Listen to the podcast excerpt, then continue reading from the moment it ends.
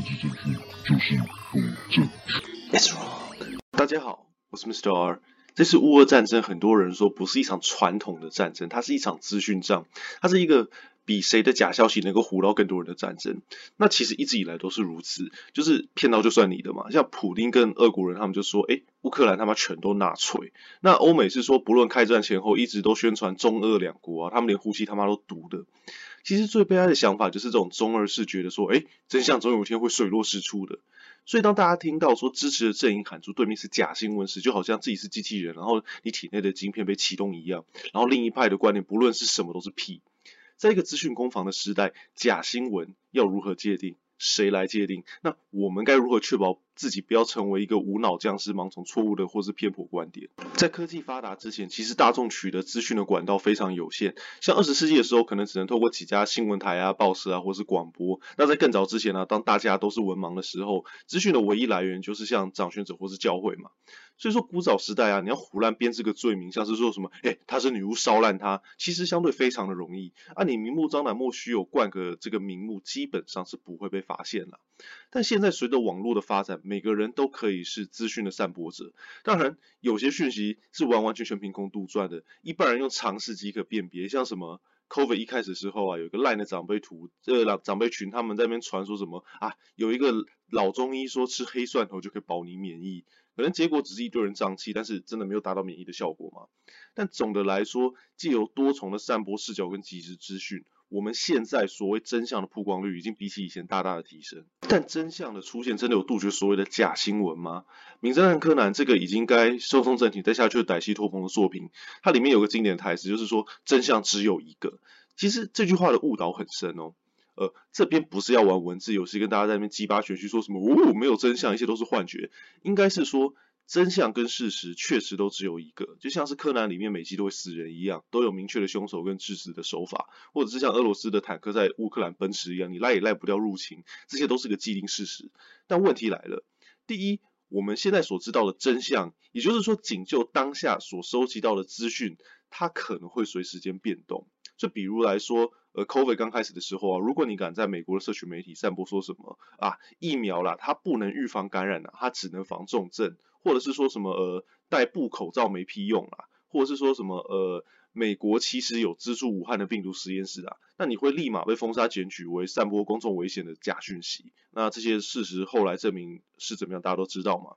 然后。三月三号全台大停电的时候，下午有民众在 LINE 群散播说什么晚间呐、啊，高屏地区啊，因为电压不足将轮流限电供应，被某家媒体检举斗大的标题说是假新闻。那晚间这件事情成真之后，那这个媒体的标题立马被删除。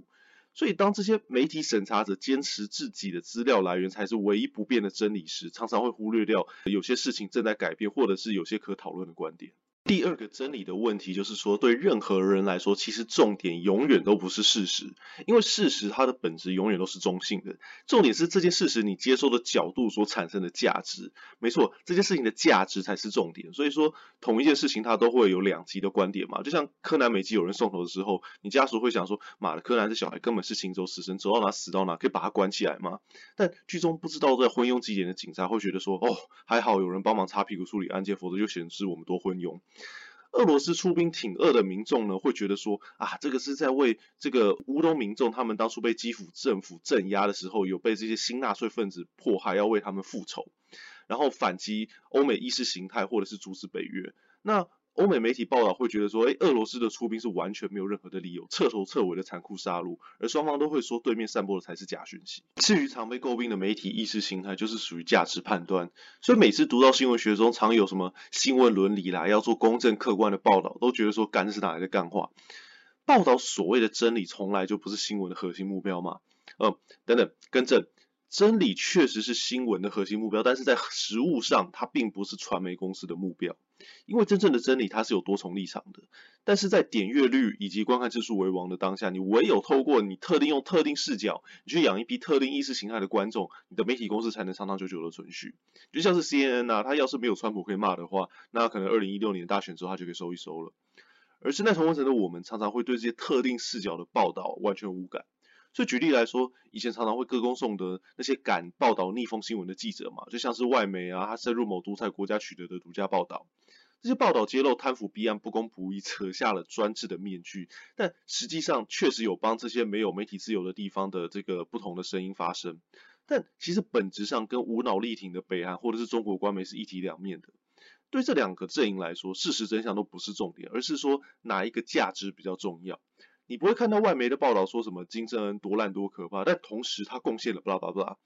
这些正面的讯息角度会被外媒刻意的忽略，因为对这些所谓的客观媒体而言，重点啊是要让世人加深对这些独裁者丑陋的印象，就跟官媒刻意忽略说有哪一些饥荒死多少人啊，然后多少人在贫穷线以下一样，维持国家的向心力，也就是说保持他们领导人的权威不容置疑的重要性，碾压过那些负面事实，就跟任何掌握的权力一样嘛，最可怕的思维就是说，来，我认为这样对你比较好。所以喂你这个资讯的时候，你不要质疑，乖乖吞下去。而标题常常是说什么某某散播假新闻的，这边隐含的讯息意义就是说，对面的散播的讯息全部都是毒的，百分之百的浓缩恶意，用错误的讯息扭曲事实。来，继续听我们舒适的同温层报道真正的新闻。所以这次乌俄战争也是一样嘛，每天都有双方刻意渲染，或者是用其他招聘移花接木来制造新闻。然后俄国民众呢，他们对政府以及对普京的无脑效忠，就跟欧美媒体无极限的同情乌克兰以及妖魔化俄国的一切一样危险。因为事实的面向它是多元的，甚至很多是大家不愿意面对的嘛。像俄国民众不愿意面对说，哎，其实真正严峻的生计问题你无法解决，所以你把期望全部压在政治狂人身上，你的风险是有多高？好，你说乌东啊，他们的无辜亲俄民众被镇压跟杀戮，啊，你们现在用坦克车碾烂别人的国家，百分之百都是精准打击所谓的纳粹分子吗？那国际社会也不愿意面对说，乌克兰他在处理乌东的亲俄势力的各种强力手段，是不是真的完全没有问题？在乌克兰放北约的武力，难道真的不会对俄国的国防构成所谓威胁的行为吗？这样子某种程度上是不是能算是挑衅呢？所以说，当我们看到俄国国家传媒 TPSS 每天在报道说，俄军在俄乌克兰境内各种慈善行为，他们搞得很像人道救援一样，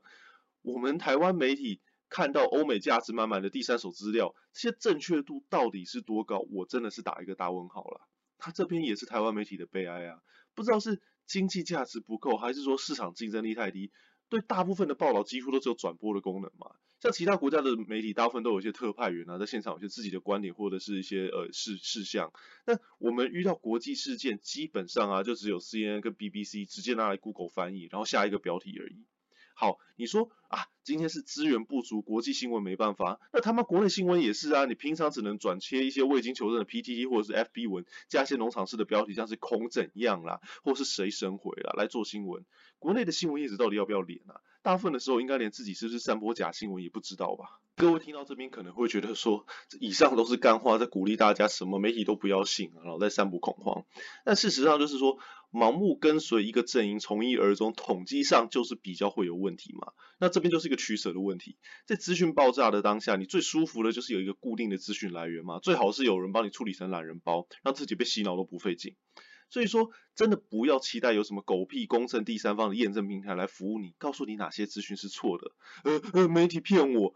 无论你是接收者这个，或是散播假讯息，这些都是你的个人责任啊！难道说媒体跟你说吃屎可以养生的话，你就开始吃吗？而之所以会有同一件事情不同角度报道的根本原因，在于每个人都有自己的核心理念嘛。所以媒体很自然要迎合不同的口味。就拿很敏感的政治归政治、体育归体育来说，有些人觉得说啊，不论如何，台湾的主权表示最重要；有些人觉得说啊，不论如何，运动员辛苦取得的竞技平台比较重要。有核心理念这件事情本身没有问题，因为相对的就是所谓的随便拿怎样都可以啦，很 chill 的人，然后墙头草常常见风转都耍嘴皮，就跟我一样。但重点应该是说，有立场的同时，不要放弃去了解对面的视角，要常常更新自己的资讯，才不会变成无脑极端或者是假讯息的散播者。这些你平时涉及不到的资讯，是要跟你很不情愿去的对面阵营那边才能看得到的。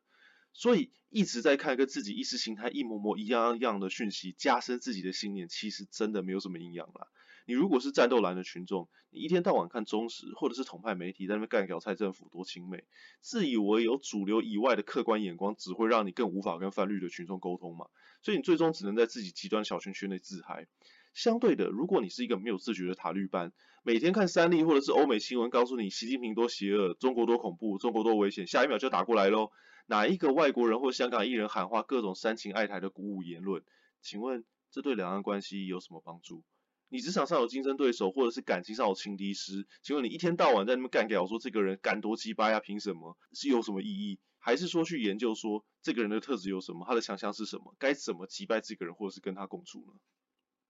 其实总结来说，假新闻的存在，不论是捏造事实，或者是用特定的角度报道，这个假新闻的定义其实都是相对的。你的真相就是对立阵营的谎言，本质在于散播者自以为是的价值判断。我认为对社会这样比较好。对，关键是你认为不一定是经过缜密思考可以应用在各种情境嘛？那历史上不断重演说各种厉害人物认为的后果，结果酿成大悲剧。但事实是，就算我们没有自以为是的资讯冠上价值，除非你是神，否则没有任何人可以完全知道一件事实的真相，都只有片段的角度而已。就不要去盲从特定的资讯来源，也不要完全去否定这些看似胡乱或者是立场极端的来源。唯有收集越来越多的角度，才能对事实做出越正确的判断。